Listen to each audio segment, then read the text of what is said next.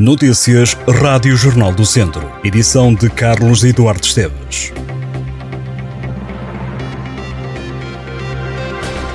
A mulher de 60 anos, que estava desaparecida desde o início da tarde de terça-feira em São Martinho das Chãs, no Conselho de Armamar, foi encontrada sem vida. A vítima foi localizada no interior do carro, na zona do Touro, no Conselho de Vila Nova de Paiva.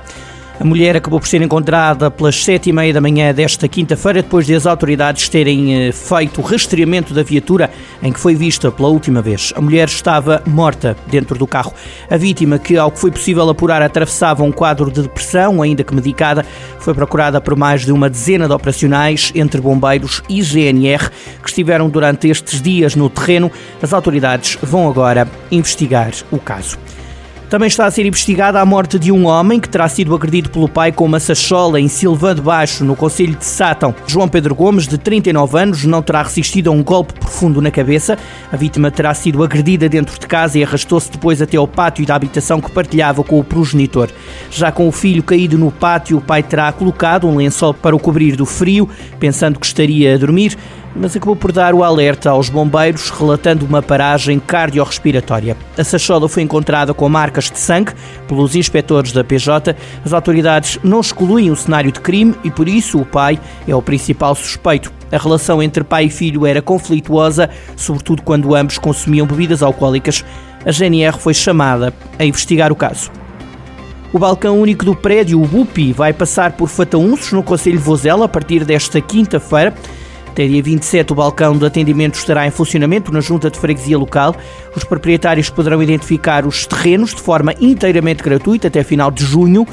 A identificação também pode ser feita por marcação prévia no balcão de atendimento da Câmara Municipal de Vozela. O balcão único do prédio já atingiu um milhão de propriedades identificadas.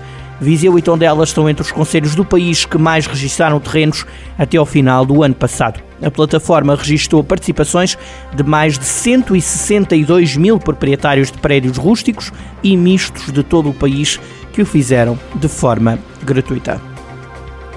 A freguesia de Pindelo dos Milagres, no Conselho de São Pedro do Sul, vai ser a aldeia de Portugal.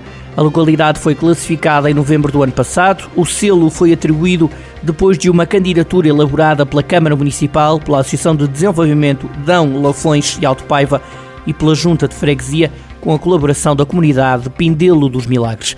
Vai ser organizado um programa de atividades. A Rede Aldeias Portugal inclui várias localidades no distrito de Viseu e abrange lugares de todo o país com o objetivo de valorizar a hospitalidade, o lazer e os costumes em espaço rural.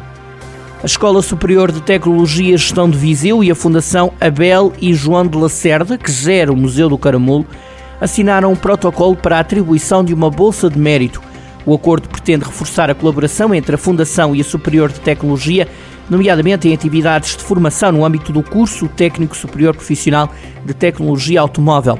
Já o prémio de mérito intitulado de Bolsa João Lacerda vai ser atribuído ao melhor aluno do curso. A Fundação Abel e João de Lacerda lançou também uma outra bolsa de estudo em parceria com a Universidade Nova de Lisboa, dedicada à História da Arte.